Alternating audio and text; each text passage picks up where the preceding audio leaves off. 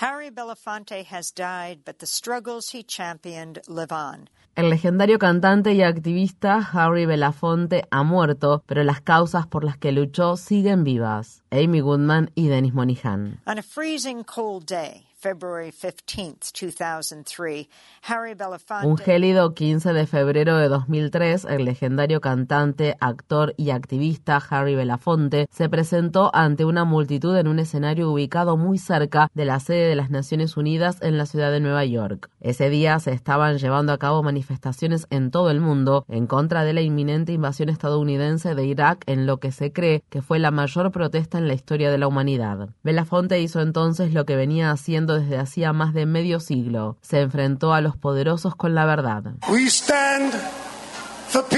Defendemos la paz. Defendemos la verdad de lo que está en el corazón del pueblo estadounidense.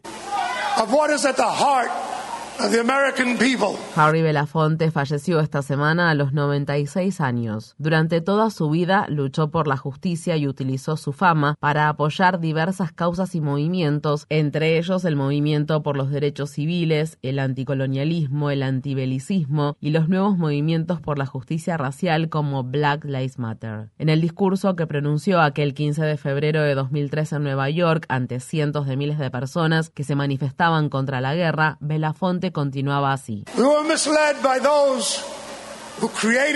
Nos engañaron quienes inventaron el incidente del Golfo de Tonkin, una mentira que nos llevó a la guerra con Vietnam, una guerra que no podíamos ganar y que no ganamos. Se le mintió al pueblo estadounidense sobre Granada y lo que ocurría en esa pequeña isla. Se le mintió al pueblo estadounidense sobre Nicaragua, El Salvador, Cuba y muchos otros lugares del mundo. Estamos aquí hoy para hacerles saber a esas personas, como al resto del mundo, que Estados Unidos es un país vasto y diverso y que nosotros formamos parte de esa gran verdad que nos define como nación. El doctor Martin Luther King dijo una vez que si la humanidad no pone fin a la guerra, la guerra pondrá fin a la humanidad.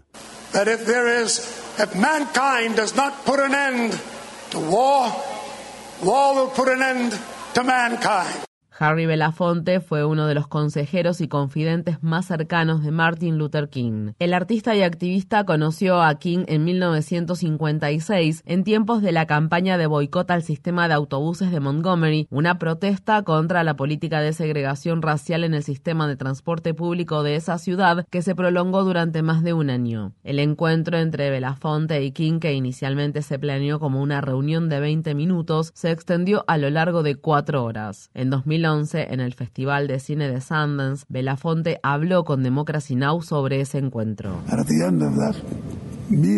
Al final de esa reunión supe que estaría a su servicio y que centraría mis esfuerzos en la causa del movimiento contra la segregación racial, en el derecho al voto y en todo lo que Martin Luther King representaba. Aunque comprendíamos lo peligroso que sería ese viaje, no estábamos plenamente preparados para todo lo que tuvimos que enfrentar creo que ese periodo fue el momento más importante de mi vida.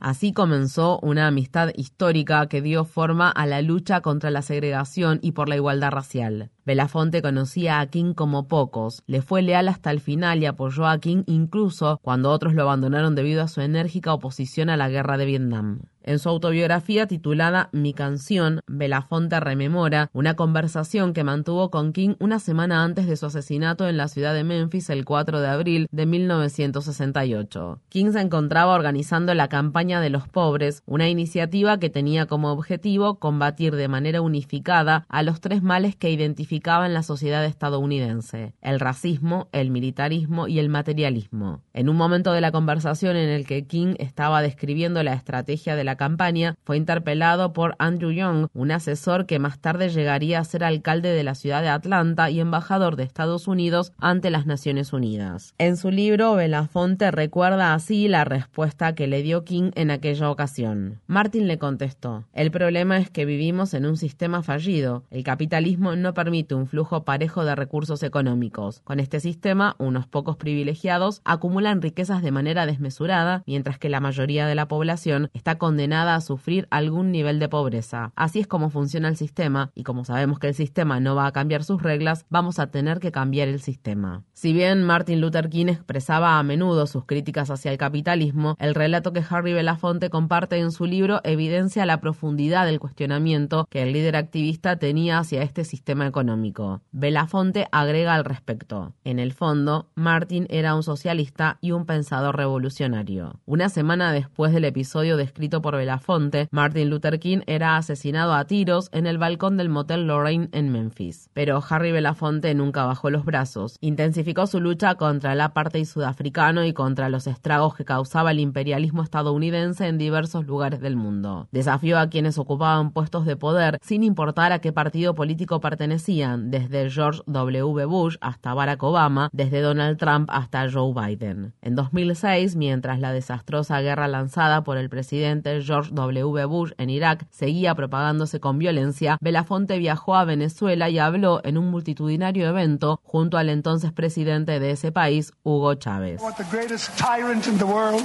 No importa lo que diga el tirano más grande del mundo, el terrorista más grande del mundo, George W. Bush, quiero decirle al pueblo venezolano que no son cientos ni miles, sino millones de estadounidenses los que apoyamos su revolución, respaldamos sus ideas y les expresamos nuestra solidaridad.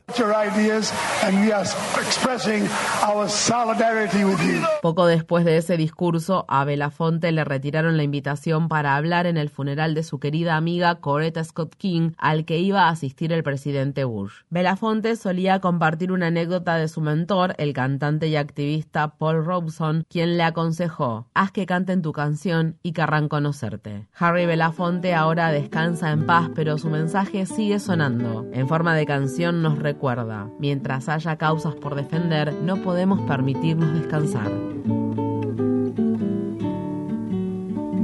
Down the way where the nights are gay and the sun shines daily on the mountain top.